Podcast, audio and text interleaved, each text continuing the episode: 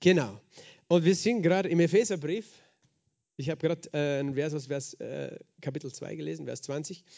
Aber ich lese jetzt nochmal ab Vers 11. Wir haben schon über Epheser 2, 1 bis 9, bis 10 eigentlich gesprochen. Heute lesen wir weiter in Epheser Kapitel 2. Ich lese ab Vers 11. Deshalb denkt daran, dass ihr einst aus den Nationen dem Fleisch nach Unbeschnittene genannt, von der sogenannten Beschneidung, die im Fleisch mit Händen geschieht, zu jener Zeit ohne Christus wart, ausgeschlossen vom Bürgerrecht Israels und Fremdlinge hinsichtlich der Bündnisse der Verheißung. Und ihr hattet keine Hoffnung und wart ohne Gott in der Welt. Jetzt aber in Christus Jesus seid ihr, die ihr einst fern wart, durch das Blut des Christus nahe geworden denn er ist unser Friede. Er hat aus beiden eins gemacht und die Zwischenwand der Umzäunung, die Feindschaft in seinem Fleisch abgebrochen. Er hat das Gesetz der Gebote in Satzungen beseitigt, um die zwei friedenstiftend in sich selbst zu einem neuen Menschen zu schaffen und die beiden in einem Leib mit Gott zu versöhnen durch das Kreuz, durch das er die Feindschaft getötet hat. Und er kam und hat Frieden verkündigt, euch den Fernen und Frieden den Nahen. Denn durch ihn haben wir beide durch einen Geist den Zugang zum Vater. So seid ihr nun nicht mehr Fremde und Nichtbürger, sondern ihr seid Mitbürger der Heiligen und Gottes Hausgenossen. Ihr seid aufgebaut auf der Grundlage der Apostel und Propheten, wobei Christus Jesus selbst Eckstein ist. In ihm zusammengefügt wächst der ganze Bau zu einem heiligen Tempel im Herrn und in ihm werdet ihr auch mit aufgebaut zu einer Behausung Gottes im Geist. Amen. Vater, wir danken dir für dein Wort. Heiliger Geist, ich danke dir für deine Inspiration, für ja, deine Offenbarung, die du uns gibst. Ich danke dir für dein Reden. Heiliger Geist, komm und rede zu uns. Das ist unser Gebet. Und gib uns Offenbarungserkenntnis und Weisheit und Einsicht. Herr, zu deiner Ehre, Jesus. Amen. Amen. Deshalb denkt daran, dass ihr einst aus den Nationen, dem Fleisch nach unbeschnitten genannt, von der Beschneidung, die im Fleisch mit Händen geschieht. Ohne Christus ward ausgeschlossen vom Bürgerrecht Israels, Fremdlinge. Dieser, dieser Text hier, dieser Teil hier, der, speziell der erste, ja, die ersten Verse hier, befassen sich damit oder erinnern uns daran. Paulus schreibt ja an die Gemeinde von Ephesus, Ephesus, eine Stadt in Kleinasien, heutige Türkei äh, wo viele Menschen gläubig geworden sind, die eben äh, nicht Juden waren. Wir nennen nicht Juden Heiden. Ein Heide, äh, äh, oder die Bibel nennt, nennt, die drei Kategorien von Menschen, Juden, Griechen und die Gemeinde Gottes. Juden, Griechen, äh, das war damals eben... Ähm, in diesem Gebiet, die Heiden waren viele eben griechischstämmig oder eben aus dem ursprünglichen griechischen Reich, das ja später vom römischen Reich übernommen worden ist, und die Gemeinde Gottes. Und hier waren eben viele gläubig geworden sind. Und er erinnert sie an, an das, was Jesus getan hat, wie er Juden und äh, Nichtjuden, Heiden genannt, zu einem Leib geformt hat und einen Christus gemacht hat.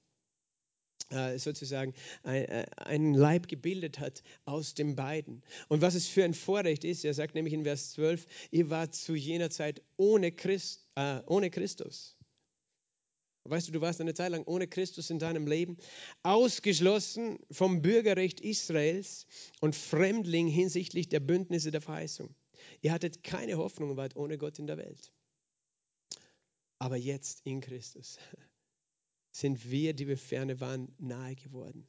Weißt du, es ist ein Privileg, es ist ein Vorrecht. Es war ein Vorrecht und ein Privileg für das Volk Israel, erwählt zu werden für äh, das, äh, den Bund, den Gott gemacht hat. Mit Abraham hat er begonnen, eigentlich schon vorher, eigentlich schon auch äh, mit immer den Erstgeborenen, auch mit Noah, mit Henoch, hat er Gemeinschaft gehabt hat sie geführt, sie geleitet. Es waren Propheten schon vorher. Aber mit Abraham hat er einen Bund gemacht und gesagt, du wirst zu einer Menge von Nationen, durch deinen Samen werden gesegnet werden alle Nationen. Und äh, eben ja, ich will dich segnen.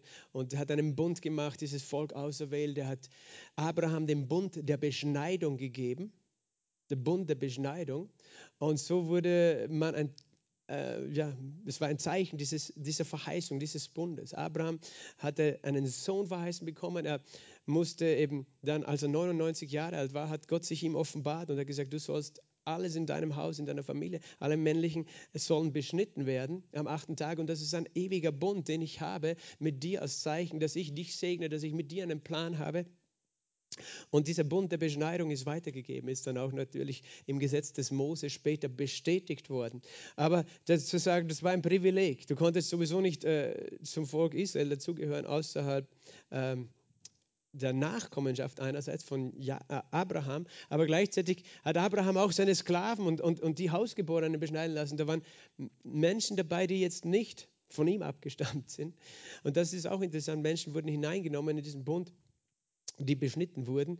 Auch als Israel in Ägypten gelebt hat, sind dann auch, haben, haben teilweise die Israeliten auch ägyptische Frauen geheiratet und waren ein Mischvolk, aber eben, wenn, wenn ein Heide sozusagen da in irgendeiner Form, zum Beispiel als Sklave dazugekommen ist, musste er beschnitten sein, sonst gehört er nicht dazu. Und äh, das heißt, es gibt diese äh, Beschneidung, den Bund der Beschneider, aber generell wir Heiden waren Unbeschnittene und war, hatten kein Anrecht und kein Anteil an diesem Erbe. Und das Volk Israel war gesegnet, das Volk Israel war auserwählt, es war gesegnet durch die Verheißung. Gleichzeitig hatten sie auch das Gesetz Gottes und wenn sie es nicht hielten, dann erlebten sie den Fluch.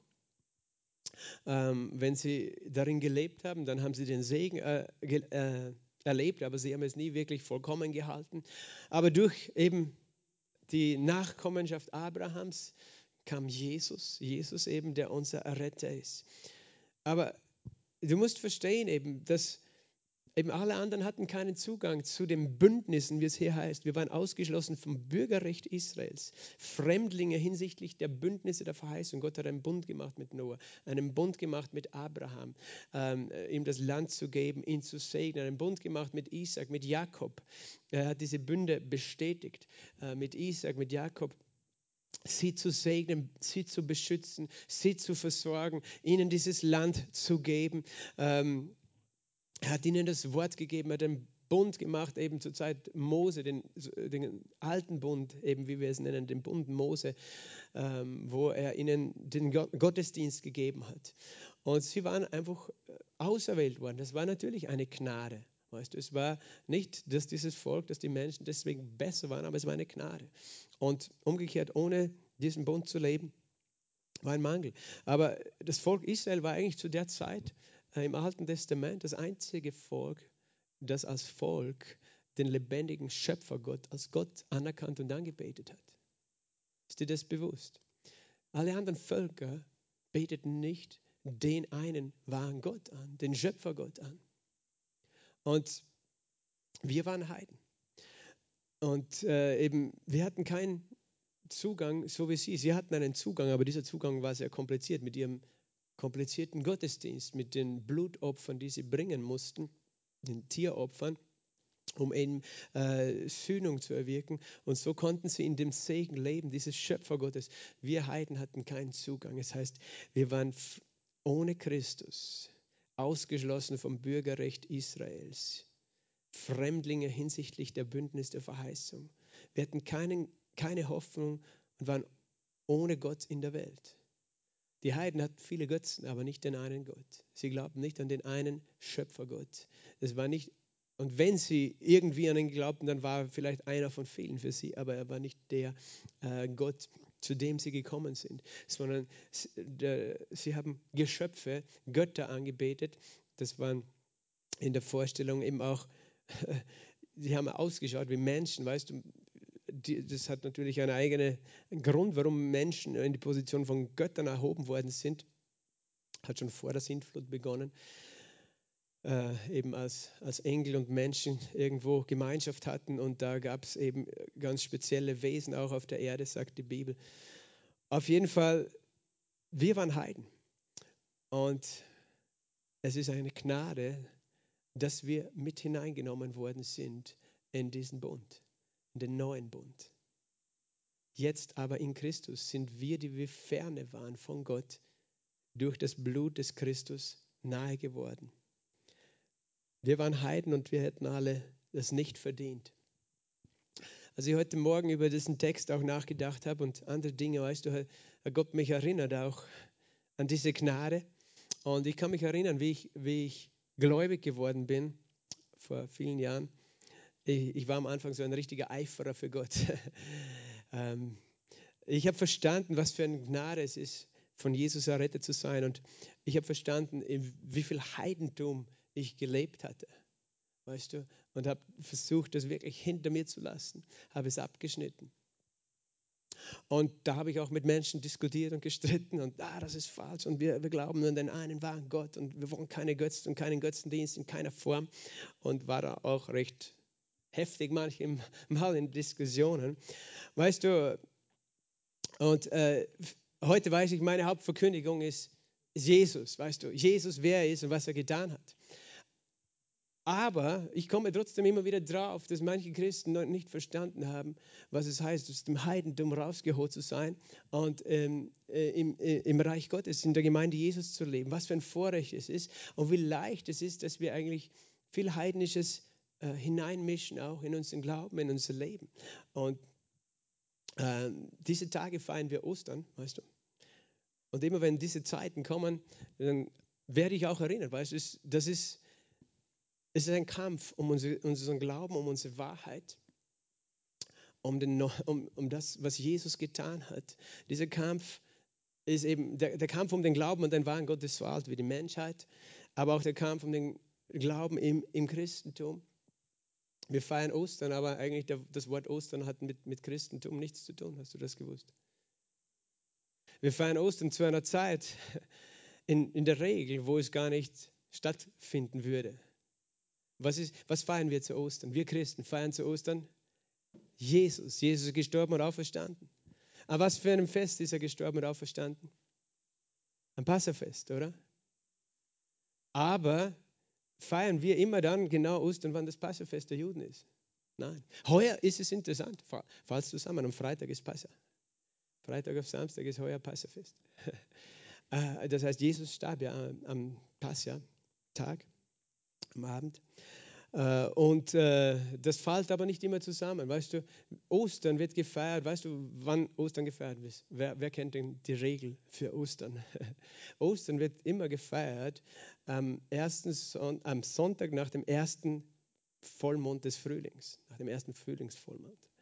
Und hat nichts mit, mit dem jüdischen Kalender zu tun.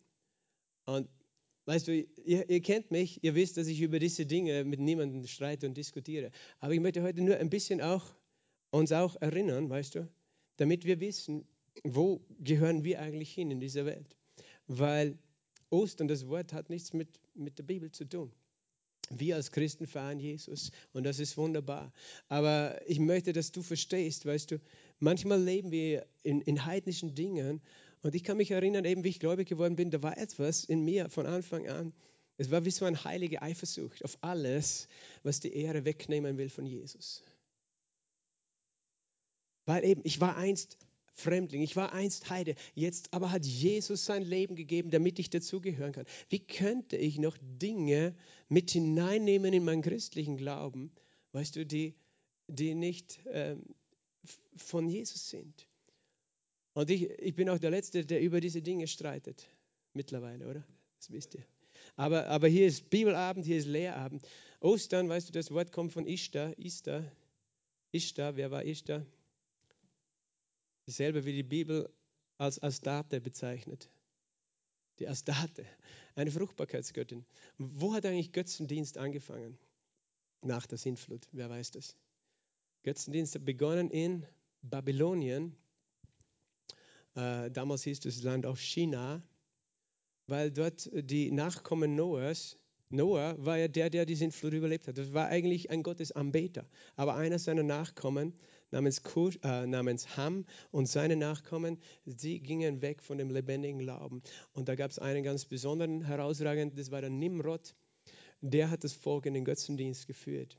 Er hat einen Turm gebaut in Babel um gegen Gott zu rebellieren. Weißt du, dass ein Gedanke hinter diesem Turmbau war, nie wieder kann Gott uns durch eine Flut sozusagen zugrunde richten. Wir werden so hoch bauen, dass wir nicht untergehen werden, erstens. Und zweitens, wir werden bis in den Himmel bauen und ihn vom Thron stürzen. Also es war ein Ausdruck purer Rebellion gegen Gott. Äh, und äh, dieser Nimrod, und da gibt es viele Legenden darum, weißt du, das sind viele Dinge, die kannst du nur durch, durch Überlieferungen äh, lernen. Da, da ist natürlich alles nicht jetzt eins zu eins so zu übernehmen, aber seine Frau hieß Semiramis. Äh, und, und, sie hat auch diese berühmten, dieses berühmte Weltwunder der Antike gebaut, die hängenden Gärten der Semiramis, das eins der Weltwunder waren, von dem die Historiker der damaligen Zeit, also der vor 2000 Jahren auch geschrieben haben, in Babylon, äh, in Babylonien gebaut. Und sie war eben eine sehr unzüchtige Frau, diese Semiramis. Und äh, äh, sie gemeinsam mit Nimrod haben Menschen weggeführt äh, vom Glauben an den lebendigen Gott. Sie, äh, als Nimrod gestorben ist, äh, war sie noch von ihm schwanger, berichtet die Legende. Und sie äh, als er geboren war, dann sagte sie, er ist reinkarniert. Sie lehrten auch die Reinkarnation, das haben sie auch eingeführt, äh, diese Lehre, äh, Wiedergeburt. Und sie sagte, dass es Nimrod, der wiedergeboren ist, als der Tammuz auch. Und, als, äh, und hunderte Jahr, äh, Jahre später, weißt du, diese zwei, die auch ein mächtiges Königreich hatten, das Königreich Nimrods eben, er wird in der Bibel genannt der erste gewaltige Herrscher oder Jäger auf der Erde. Dieses Königreich äh, sie wurden äh, später äh, haben Menschen angefangen, als nach ihrem Tod sie zu vergöttlichen.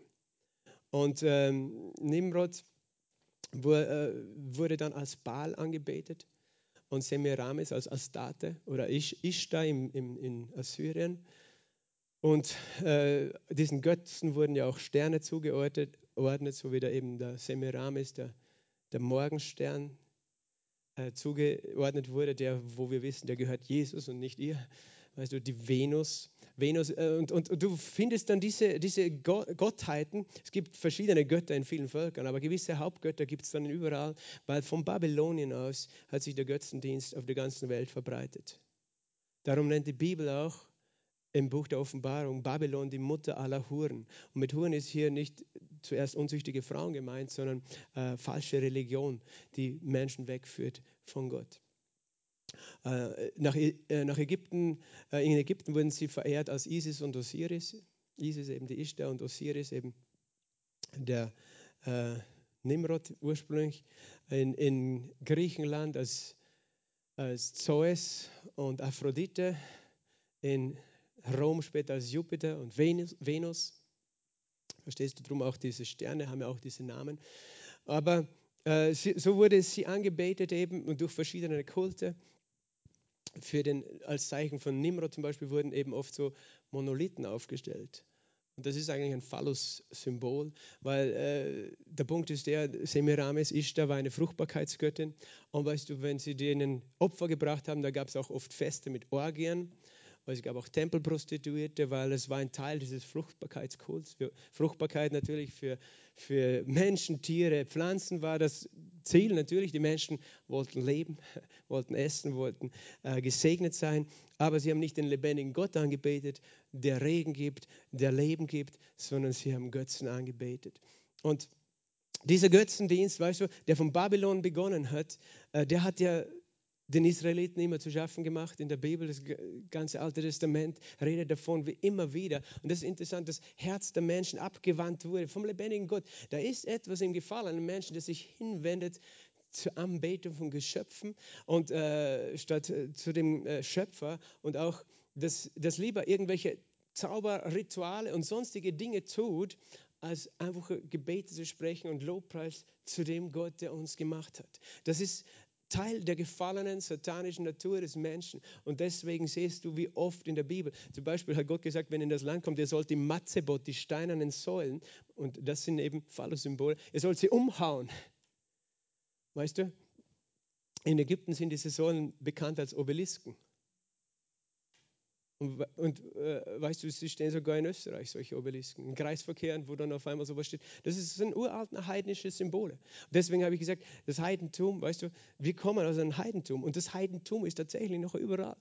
Nur wir, wir in unserer aufgeklärten Welt, wir verstehen es oft nicht und trotzdem fragst du dich, warum irgendein moderner Architekt ein solches Symbol irgendwo in einen Kreisverkehr steht. Stellt zum Beispiel in Verlach, glaube ich, steht sowas im Kreisverkehr.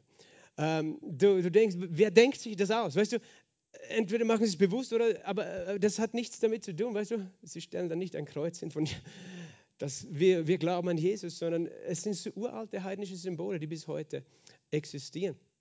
Und äh, Semiramis äh, oder Ishtar, Astarte wurde in der Bibel auch als Himmelskönigin, äh, Jeremia erwähnt, dass, dass sie der Himmelskönigin Brote gebacken haben, Kuchen gebacken haben. Und anstatt dass sie Gott angebetet haben, weißt du, äh, dass äh, diese Himmelskönigin eben, das ist älter als äh, Maria. Das war wer andere als Maria, die Himmelskönigin. Und dieses Bild von einer Frau, die mit einem Kind auf dem Arm angebetet wurde, ist älter als das Christentum, sondern das kommt aus Babylonien.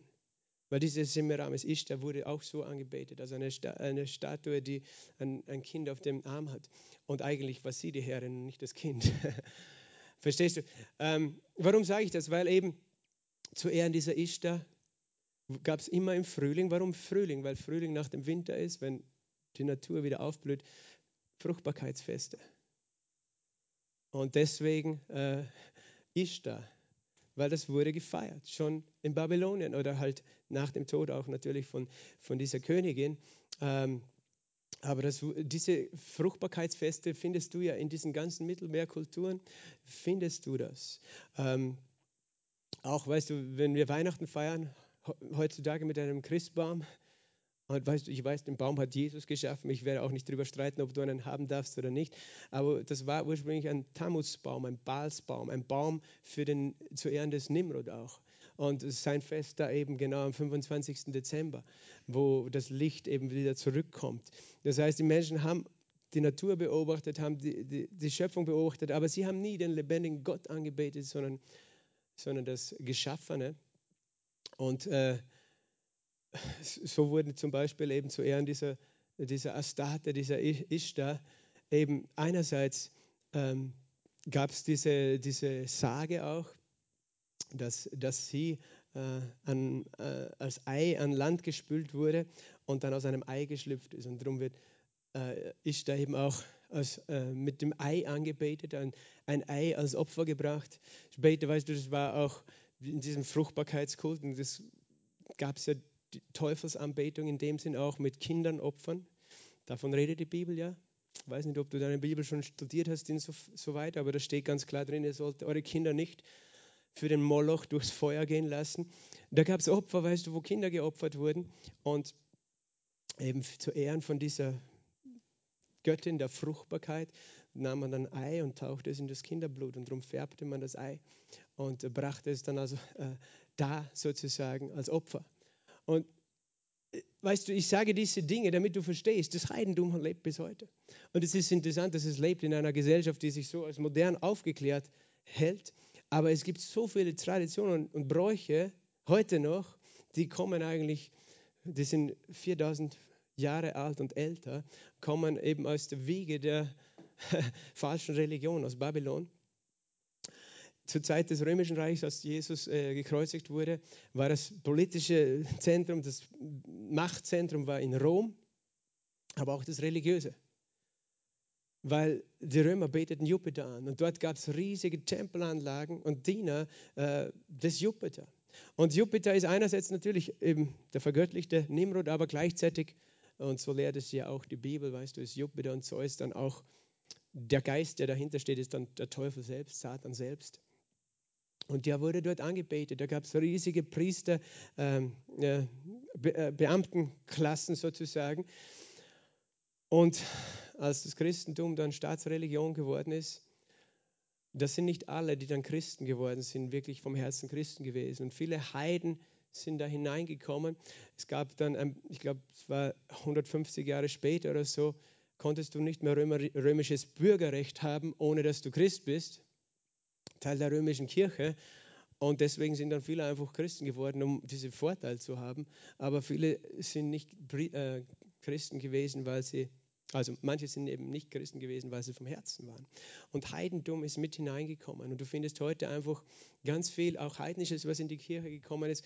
Äh, es war auch eine Strategie teilweise der Mission, weil Menschen so gehangen sind in ihren heidnischen Bräuchen und Festen, dass man anstatt ihnen die Feste ganz wegzunehmen, dass man sie einfach umgedeutet hat. Eben, man feiert am Osterwochenende sozusagen, anstatt dass man ähm, äh, diese Ishtar feiert, feiern wir Jesus. Aber eben gewisse Elemente tun wir. Wir backen Kuchen, weißt du. Wir färben die Eier und wissen gar nicht warum. Und, äh, und, und, und machen alle möglichen Bräuche mit.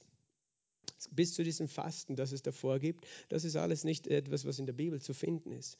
Und ähm, wir machen Dinge mit. Und wie gesagt, äh, wir werden nicht, ich bin nicht jemand, der über diese Dinge streitet. Ich, ich rede heute darüber, damit du ein bisschen verstehst auch, weißt du, was ist Heidentum und wo kommt es her? Und das ist letztlich, dass der Feind immer versucht hat, sich die Anbetung der Menschen zu rauben. Und er hat es auch durch die Kirche getan.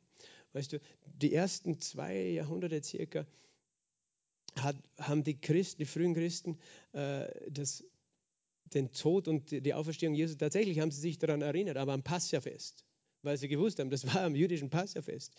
Und dann äh, in Rom haben andere angefangen, das eben an diesem Fruchtbarkeitstermin sozusagen zu, fe zu feiern, anstatt also des ursprünglichen jüdischen. Und der, der Kirchengeschichtsschreiber Eusebius berichtet darüber, wie dann ähm, eine Gruppe von syrischen Bischöfen nach äh, Rom gefahren sind, auch darüber zu reden und sie sind dann übereingekommen, okay, wir werden weiter im syrischen Raum das am Passierwochen, äh, feiern, ihr feiert es halt zu einer anderen Zeit. Äh, aber es hat eben begonnen, dass, dass da einfach weggegangen ist von dem. Wir feiern natürlich Jesus, dass er gestorben und auferstanden ist. Aber ich für mich merke einfach, Gott möchte, dass wir einen klaren Stand haben in dieser Welt dass wir wissen, wo wir hingehören und dass wir nicht abhängig sind in keinster Weise von irgendwelchen Bräuchen weißt du, und, und Gepflogenheiten dieser Welt. Und ich weiß auch in unserem Bundesland gibt es gewisse Bräuche und die sind Menschen sehr wichtig. Menschen, weißt du, die gehen nie in die Kirche, aber zu Fleisch, gehen sie? Und, und sie überlegen gar nicht, was sie da machen. Weißt du, wofür? Gell? Und, und das Osterfeuer und das Lichtopfer und all diese Dinge, das sind heidnische Sachen. Durch und durch. Alles Heidentum. Wir, ich bin nicht der, der jetzt das bekämpft. Ich möchte, dass du als Kind Gottes weißt, wer ist mein Gott. Paulus hat etwas geschrieben im Korintherbrief. Im Korintherbrief und er schreibt an die Korinther. Und die Korinther waren ja auch gewohnt, Götzen, äh, mit, ja, im Götzendämpfer äh, zu sein. Und er sagt dann Folgendes zu ihnen. Er sagt, äh, eben, ich möchte, dass ihr das unterscheiden könnt. Es gibt Götzendienst und es gibt äh, zum Beispiel das Abendmahl, von dem er hier redet, im 1. Korinther 10. Und er sagt in Kapitel 10, Vers 14, darum, meine Geliebten, flieht den Götzendienst der Kelch, der Segen, den wir sägen, ist ja nicht die Gemeinschaft des Blutes des Christus. Das Brot, das wir brechen, ist es nicht die Gemeinschaft des Leibes des Christus. Er sagt, ihr seid Christen, ihr, ihr feiert das Mahl des Herrn und äh, gleichzeitig haben sie aber auch im, im, äh, bei gewissen Festen oder Zeiten waren sie auch im Götzentempel und haben einfach noch gewisse Bräuche mitgemacht. Und Paulus war da sehr klar. Er sagt äh, in Vers... Äh, 19. Was nun sage ich, dass das einem Götzen geopferte etwas sei oder dass ein Götzenbild etwas sei? Nein, das sage ich nicht. Also im Sinn von, ich gebe dem keine Bedeutung, was da den Götzen geopfert wird. Das, das, äh, wir wissen, der, der Schöpfer von allem ist Gott. Und darum, weißt du, für mich ist kein Problem, wenn du zu Ostern Eier isst. Für Gott ist auch kein Problem. aber er sagt folgendes: ähm, Aber das, was sie opfern, opfern sie den Dämonen und nicht Gott. Ich will aber nicht, dass ihr Gemeinschaft habt mit den Dämonen. Ihr könnt nicht des Herrn Kelch trinken und der Dämonen Kelch. Ihr könnt nicht am Tisch des Herrn teilnehmen und am Tisch der Dämonen. Oder wollen wir den Herrn etwa zur Eifersucht reizen? Sind wir etwas stärker als er? Also ihr seht, ähm, Paulus selbst hat einen Schnitt gemacht, eine klare Linie. Das ist Heidentum und das ist äh, der lebendige Glaube. Und als Christen, weißt du, sollten wir in unserem Leben auch einen Schnitt machen. Und verstehen, es gibt Heidentum und es gibt Weißt du, den lebendigen Glauben. Ich kenne weißt du, Christen, die zünden sich Räucherstäbchen an. Und ich sage eben, das, das, Räucherstäbchen ist nicht das Problem, nur ursprünglich werden damit sozusagen Rauchopfer gebracht für die, für die Götzen im Tempel. Warum sollten wir dasselbe machen? Verstehst du? Und, äh, Menschen lieben das, weißt du? Alles, diese Religion, die die fünf Sinne anregt ein wunderschönes Götzenbild, ein paar Blumen dazu, ein paar Kerzen dazu, noch einen Duft dazu und dann kriegt man religiöse Gefühle und man denkt, das ist irgendwie, ja, das kann man schon irgendwie mit der Religion vereinbaren. Ich lese nirgends im Neuen Testament, dass irgendwo jemand Weihrauch gebracht hat. Ja, ich, es, ich werde da nicht ins Detail gehen, weil es gibt da eine Fülle auch von Informationen und Literatur, die man da studieren kann, wenn einen das interessiert. Aber ich glaube einfach, dass wir, Gott möchte, weißt du, dass unser ganzes Herz an Jesus hängt. Und das ist mein Punkt. Dass du nicht abhängig bist, weißt du, es gibt Christen, die brauchen eine Kerze, damit sie das Gefühl haben, jetzt ist Gott im Raum. Ich zünde eine Kerze an, weil dann fühle ich irgendwie. Und, und religiöse Gefühle, weißt du, können sehr trügerisch sein. Mir hat jemand einmal erzählt, und er war Christ, zumindest ähm, hat er das damals von sich gesagt, dass er Christ war, aber wirklich neugeboren war oder nicht, das werde ich nicht beantworten können. Aber er hat mir erzählt, er war in Istanbul bei dieser blauen Moschee. Und es, er war so berührt, er war so berührt, weil das war so eine heilige Atmosphäre, dass er sich zum Islam bekehrt hat. Der ist heute noch Moslem. Und das, was ich damit sagen möchte, weißt du, der Teufel spielt auch mit religiösen Gefühlen wenn wir irgendwas Schönes, was Tolles, was sehen, was hören, was riechen, was schmecken. Er will Menschen wegziehen, auch mit den Sinnen dieser Welt. Und, und, und da entsteht eine geistliche Atmosphäre. Dort wird ja seit Jahrhunderten auch ein Gott angebetet. Und da ist seine Gegenwart. Und das ist jetzt nicht so, dass man dann das Gefühl hat, oh, da ist das Böse so, sondern das ist einfach etwas, er, er war überwältigt. Er hat gesagt, er musste so weinen, er war so überwältigt. Und er ist äh, Moslem geworden. Und das ist natürlich seine Entscheidung, aber ich sage nur, äh, unser Glaube hängt an Jesus allein. Paulus hat dieses Kapitel abgeschlossen, damit dass er gesagt hat, äh, wie ich in allen Dingen allen zu gefallen strebe, dadurch, dass ich nicht meinen Vorteil suche, sondern den der vielen, dass sie errettet werden. Er redet hier auch über dieses Thema Götzenopferfleisch. Aber weißt du, wenn ich jetzt an Ostern denke, ich bin jetzt nicht der, der sagt, okay, feier auf keinen Fall da an Ostern, dass Jesus gestorben und auferstanden ist, weil es der falsche Termin und wir nehmen nicht teil am heidnischen Festen. Wir feiern Jesus. Wir sollten aber nur ein Ziel haben, weißt du, mit Ostern auch, dass Jesus verherrlicht wird und Menschen gerettet werden. Aber wir sollten auch wissen, weißt du, es gibt gewisse Rituale und Bräuche, durchs Feuer hupfen, solche Sachen. Menschen machen Dinge und okkulte Rituale sind nichts, an denen wir teilnehmen. Das machen wir nicht, weil sie eine Kraft haben, auch. Und wir wollen frei sein. Wir wollen frei sein für Jesus und mit Jesus. Denkt daran, dass ihr einst aus den Nationen dem Fleisch nach Unbeschnittener genannt wart. Ihr wart, wir waren alle Heiden. Wie könnten wir zurückgehen äh, und unser Herz hängen an Traditionen und Bräuche. Es ist interessant, dass wir gerade heuer hat Gott uns diesen Termin gegeben mit der Konferenz von der Isabel Alum. Und das weißt du, mein Gedanke dabei war so, okay Gott, wenn das der Termin ist, den du uns gibst, das ist auch ein Statement, weißt du. Ein Statement. Ich, ich möchte nicht, dass ihr einfach an irgendwelchen Bräuchen hängt, sondern kommt zu mir, zu dem lebendigen Gott, der auferstandene Gott, der braucht keine Osteier, damit du irgendein Gefühl hast für ihn, sondern der will dein, sein Wort in dein Herz pflanzen, sein Wort, weißt du, und wir wissen, Jesus lebt jeden Tag. Jesus ist auferstanden jeden Tag. Der Grund, warum wir zu diesen Festzeiten sozusagen diese Dinge betonen, ist nicht, weil wir das brauchen, sondern weil wir die Welt erreichen wollen. Das ist der Grund. So sagt es Paulus. Weißt du, ich, ich will alle Menschen, das einem, ich will nicht Anstoß nehmen. Wenn ich jetzt jemand bin, der nur gegen Ostern schimpft, weißt du, wäre ich niemanden für Jesus erreicht. Darum schimpfe ich auch nicht gegen Ostern irgendwo. Aber, aber ich möchte auch nicht bläugig sein und so tun, als ob alles, was ich da draußen sehe, ähm, biblisch, göttlich ist. Und es gibt einfach sehr vieles. Äh, und wir wollen einfach einen Glauben, der, der versteht, es geht um Jesus. Wir waren ohne Christus ausgeschlossen vom Bürgerrecht. Wir waren Fremdlinge. Wir waren Heiden. Wir hätten es nicht verdient. Wir haben gedacht, wir Heiden. Wir haben gelebt, wir Heiden, moralisch und so weiter. Aber, jetzt aber in Christus Jesus, Epheser 2, äh, Vers 13. Seid ihr, die einst fern wart. Wir waren ferne. Wir waren ohne Gott und ohne Hoffnung in dieser Welt. Wir sind durch das Blut des Christus nahe geworden. Siehst du, Jesus hat uns Heiden nahegezogen. Uns Heiden nahegezogen. Und dazu mussten wir nicht Juden werden. Wir mussten uns auch nicht beschneiden lassen am Fleisch.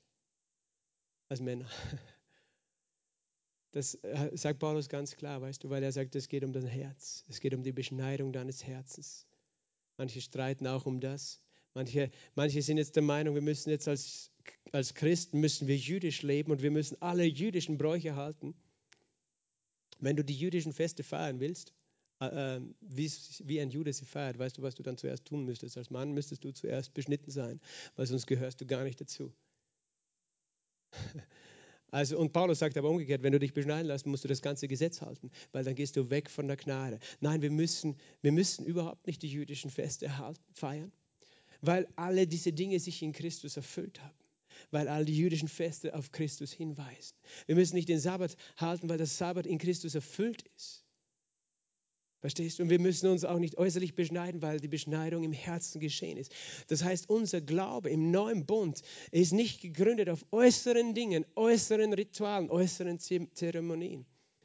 Ganz ehrlich, als ich gläubig geworden bin, ich konnte nicht mehr in gewisse Kirchen, wo, wo einfach alles, was der Gottesdienst war, es waren Zeremonien wo es um, um Kerzen, um Weihrauch, um diese Dinge gegangen ist, aber nicht um das Lebendige. Und ich habe gemerkt, das ist nicht, was Gott für uns wollte. Er wollte nicht, dass unser Glaube äh, äh, gebunden ist an die Dinge dieser Welt, wo du, wo du zuerst deine Hand ins Wasser tauchen musst und dich so bekreuzigen, damit du, einen, damit du überhaupt einen Gottesdienst feiern darfst. Äh, und an das, all diese Dinge. Und ich möchte auch die, die lieben Brüder und Schwestern in keinster Weise kritisieren. Aber ich sage nur, wir sind nicht dafür geschaffen im neuen Bund, wir sind frei gemacht.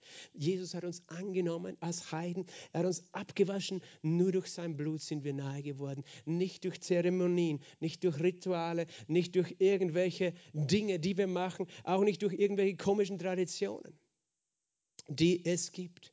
Aber sei eben dir bewusst, dass wir in einer total heidnischen Welt noch leben. Und das Einzige, was wir brauchen, ist das Wort Gottes, das geschriebene Wort Gottes. Wir sind durch sein Blut nahe geworden. Du brauchst auch nicht irgendeinen besonders geweihten Mann, der hier vorne steht, damit du selbst zu Gott kommen kannst, sondern du kannst direkt zu ihm beten. Wir glauben an einen Schöpfer, zu dem wir direkt kommen können in dem Namen Jesu, durch das Blut Jesu. Egal wo du bist, ob du zu Hause bist, ob, egal, weißt du, Gott hat uns so eine Freiheit geschenkt und es ist so eine Gnade, dass wir eben als Heiden das, er hätte ja sagen können, okay, wenn ihr auch errettet werden müsst, dann müsst ihr den jüdischen Weg zuerst gehen und dann kommt ihr dann irgendwann zu mir. Das heißt, lass dich beschneiden, dann lernt das ganze Torah und so weiter richtig zu halten, richtig zu tun. Und wenn, wenn er das alles richtig macht, vielleicht werde ich euch noch durch mein Blut erretten. Nein, das, das hat Jesus nicht. Er hat uns direkt einen Abkürzer gemacht. Drum sagt er in Vers 14, denn er ist unser Friede. Jesus ist unser Friede. Er hat aus beiden eins gemacht. Und er meint damit das Volk Israel, die Juden, die von Abraham abstammen und uns, die Heiden, die, die einen falschen Gott angebetet haben oder falsche Götter oder gar keinen Gott oder eben auch keinen Glauben hatten, keine moralischen Regeln eingehalten haben. Wir, die Juden und die Nichtjuden, die Juden und Heiden, aus den zweiten hat er eins gemacht in dem Leib Christi, in der Kirche, in der Gemeinde. Und er hat die Zwischenwand der Umzäunung, die Feindschaft, das, was uns getrennt hat, unser Heidentum, das uns getrennt hat, unsere Sünde, die uns getrennt hat.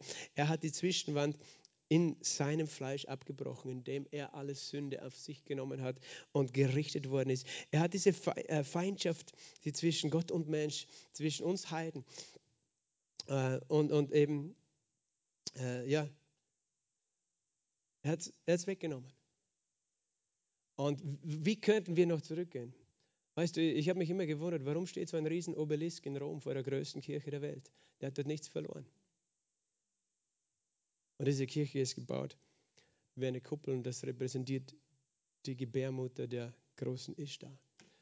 Verstehst du? Das sind, es, sind so viel, es ist so viel Götzen- und Heidendienst äh, und Menschen erkennen es nicht. Wenn du es erkennst, wirst du eifersüchtig. Elia hat, weißt du, Elia hat geeifert für den Herrn. Elia, weil das war nichts anderes. Sie hatten einen Baalskult damals, das Volk Israel. Elia äh, hat gesagt, entscheidet euch. Wie lange wollt ihr auf beiden Seiten hinken? Für Gott oder für Baal. Entscheidet euch, wo ihr dazugehört. Und er hat ein Opfer für Gott gebracht. Und er war ganz schön brutal. Er hat den Götzendienst damals einmal für eine Zeit lang ausgerottet in Israel. Wir kommen nicht im Geist des Elia, weißt du. Wir kommen nicht, wir müssen nicht richten, weil Jesus hat das Gericht getragen. Und Jesus ist auch nicht gekommen, um, um die Menschen, die Jesus nicht kennen und die vielleicht noch verwirrt sind irgendwo im, im Heidentum. Ohne, es ist interessant, Menschen können so aufgeklärt sein, sie sagen, sie sind Atheisten und Agnostiker, aber dann gehen sie doch noch, äh, wenn es um irgendwelche Rituale und solche Dinge geht, irgendwie zieht das viele Menschen an. Aber Jesus ist nicht gekommen, um diese Menschen zu richten, sondern er hat den Preis für sie bezahlt. Und er ruft alle zu sich. Und er, er gibt uns das Evangelium der Gnade. Wir müssen nicht so wie Elia. Die, die Jünger haben auch gefragt, sollen wir es wie Elia machen und Feuer vom Himmel herab befehlen? Aber Jesus hat gesagt, wisst ihr nicht, welches Geisteskinder ihr seid? Ihr seid, äh, wir sind nicht gekommen, Menschen zu verderben, sondern Menschen zu retten. Jesus ist gekommen, Menschen zu retten, die in dieser Finsternis leben, die gefangen sind von den Lügen des Feindes. Und er hat uns eins gemacht, mit Christus, Vers 15, er hat das Gesetz der Gebote in Satzungen beseitigt. Das Gesetz des alten Bundes. Das ist nicht das, was zwischen uns und Gott steht. Das hat er beseitigt. Ich habe das am Sonntag erwähnt. Viele Menschen sprengt ihren Verstand. Wie kann Gott das Gesetz beseitigen? Ist es vielleicht schlecht? Nein, es ist nicht schlecht. Aber es ist nicht äh, die Basis, auf der wir stehen in unserer Beziehung mit Gott, sondern äh, wir stehen auf der Basis der Gnade auf der Basis seiner Gnade, die bewirkt, dass wir von Herzen her in seiner Liebe wandeln wollen. Er hat das Gesetz beseitigt, um die zwei, wieder nochmal die zwei, die Juden und die Nichtjuden, die Heiden, Frieden stiften, in sich selbst zu einem neuen Menschen zu schaffen, einen neuen Menschen. Wir sind ein neuer Mensch geworden, wir gehen nicht mehr zurück zu dem Alten.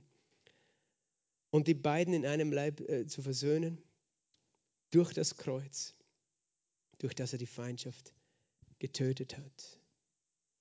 Er hat das alles bewirkt durch das Kreuz. Und deswegen wollen wir das Kreuz verkündigen. Und wir brauchen nichts anderes. Wir brauchen keine Eier und wir brauchen keine Hasen, die ja auch ein Fruchtbarkeitssymbol sind. Wir brauchen nur das Kreuz. Und das muss nicht, das muss nicht in einer großen Kette auf deinem Hals hängen, sondern es muss in deinem Herzen sein. Amen.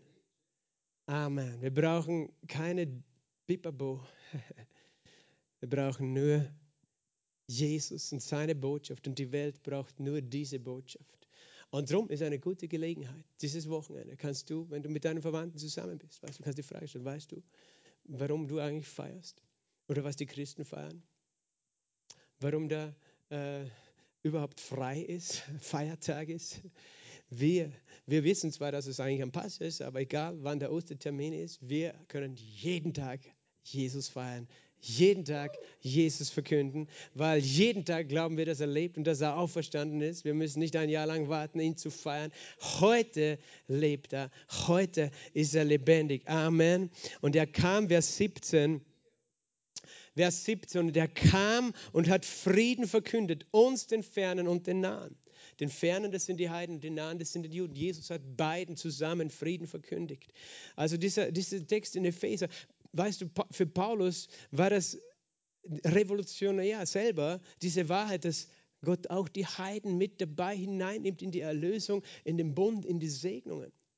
Und Paulus hat das ergriffen und verstanden, aber es war auch für die ersten Christen so schwer. Weil die, drum liest du auch, wie sie gestritten haben, die haben gemeint, nein, wenn sich die bekehren, die müssen beschnitten werden. Sonst können sie nicht errettet werden. Die müssen auch Beschneidung haben.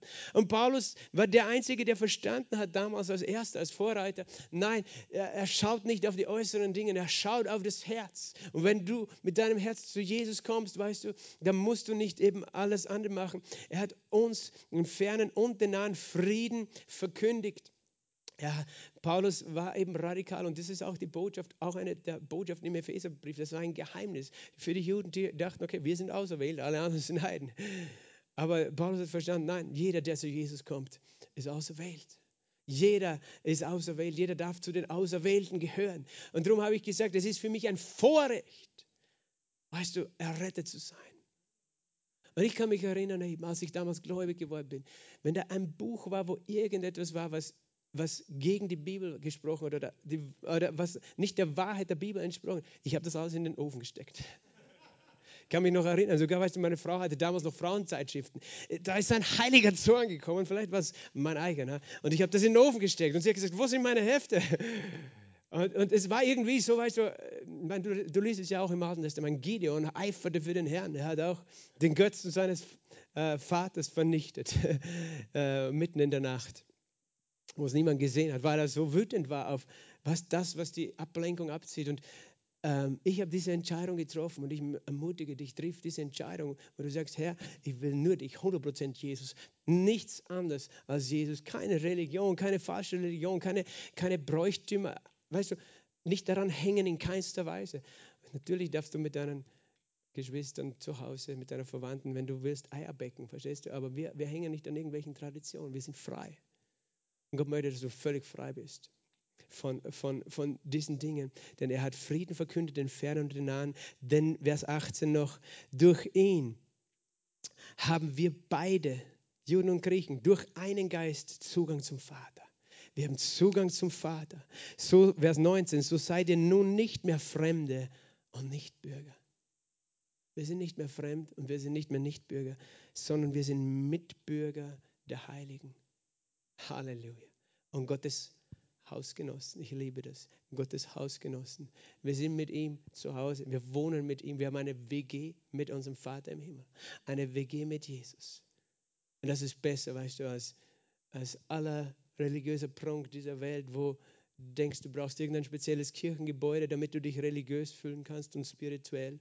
Nein, Gott sagt, du bist bei mir zu Hause. Besser noch als, als jeder Ort auf dieser Welt. Ihr seid aufgebaut, das habe ich heute schon gelesen, Vers 20, auf der Grundlage der Apostel und Propheten, wobei Christus Jesus selbst der Eckstein ist. In ihm werden wir zusammengefügt, Juden und Nichtjuden. Und so wächst der ganze Bau zu einem heiligen Tempel im Herrn. Und in Christus werden auch wir mit aufgebaut. Wir werden mit aufgebaut und wir alle sind eine Behausung Gottes im Geist. Darum brauchen wir kein spezielles Gebäude, weil du selbst bist der Tempel des Heiligen Geistes. Und wir als Gemeinde, die uns versammeln, sind der Tempel des Heiligen Geistes. Gott wohnt unter uns. Das ist, das ist, was wir wirklich suchen. Das ist, was die Menschen wirklich suchen. Weil Religion und religiöse Rituale haben noch nie jemanden befriedigt, erfüllt und geheilt. Aber die Gegenwart Gottes, die macht den Unterschied. Die Gegenwart des Heiligen Geistes macht den Unterschied. Halleluja. Und die hat nur Jesus bringen können, indem er sein Blut vergossen hat. Wofür wir so dankbar sind, diese Tage, eben Freitag, Karfreitag. Wir denken, auch wenn wir diese Tage prophetische Konferenzen haben, wir freuen uns einfach, wir denken drüber nach, Jesus, du bist gestorben. Und am Sonntag, Jesus, du bist auferstanden am dritten Tag.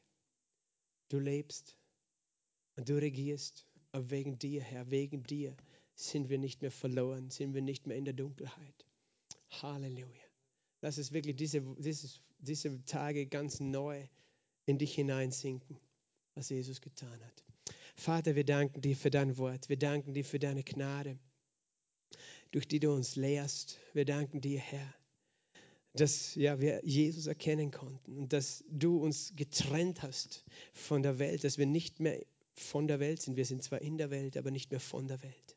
Und dass du auch unser Denken erneuerst durch dein Wort, Herr, dass wir auf nichts anderes unsere Hoffnung setzen, als auf Christus allein, Herr. Dass wir auf nichts anderes unser Glück setzen, unsere Freude, unseren Frieden, als auf Jesus und das vollbrachte Werk, auf das wunderbare Evangelium, Herr. Dass wir von nichts anderes abhängig sind, Herr, in dieser Welt, Herr. Herr, dass wir, dass wir uns nicht fortreißen lassen, sondern dass wir immer bei dir bleiben. Heiliger Geist, danke, dass du uns hilfst, eine Kirche zu sein, die heilig ist für dich. Dass du uns hilfst, eine Kirche zu sein, deren Augen nur auf dich gerichtet sind, die nicht irgendwo umherschweifen mit den Augen, sondern nur auf dich, Jesus. Sollen unsere Augen und unsere Herzen gerichtet sein. Nur auf dich, weil du uns so liebst. Und wir danken dir für deine heilige Gegenwart. Und ich bete, Vater, für unsere Brüder und Schwestern, für jeden, der auch dieses Wochenende mit seinen Familien, seinen Verwandten Zeit haben wird, zusammenzusitzen, Gemeinschaft zu haben. Vater, Herr, dass der Unterschied hervorkommt und dass die Menschen das Licht sehen werden. Herr, das in uns ist durch den Glauben an dein vollbrachtes Werk.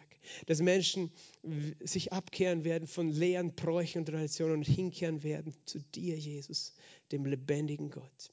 Du bist der König der Könige. Du bist der Herr der Herren. Du bist Alpha und Omega. Du bist der Schöpfer und du bist das Ziel.